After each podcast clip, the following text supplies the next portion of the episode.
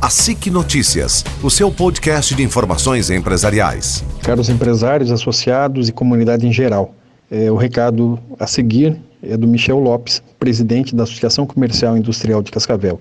Ouça e compartilhe. Caros associados da SIC, colaboradores e a comunidade em geral, todos vivemos um período de grandes dificuldades e incertezas. O desafio é monumental, mas como em outras crises anteriores, temos a capacidade de união, de pensar e de somar forças para encontrar saídas que possam minimizar impactos e então para que todos possam seguir com as suas vidas.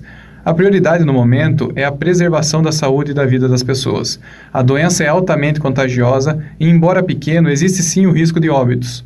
Precisamos, com serenidade e coerência, enfrentar o problema com todas as nossas forças e com a adoção de medidas sensatas. Ao mesmo tempo em que diminuímos os riscos de contágios, é fundamental pensar em não paralisar por completo as nossas vidas nem o cotidiano das nossas empresas. A SIC sugere, por meio dos recursos legais e tecnológicos atualmente disponíveis no mercado, que as empresas, com urgência, planejem seus expedientes por meio do teletrabalho e do home office.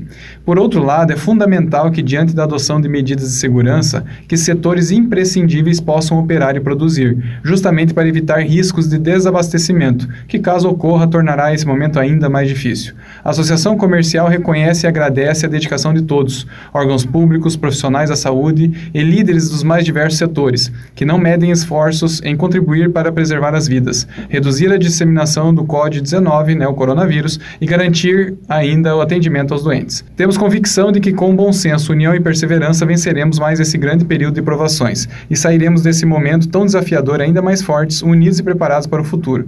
Muito obrigado a todos. A SIC Notícias, o seu podcast de informações empresariais.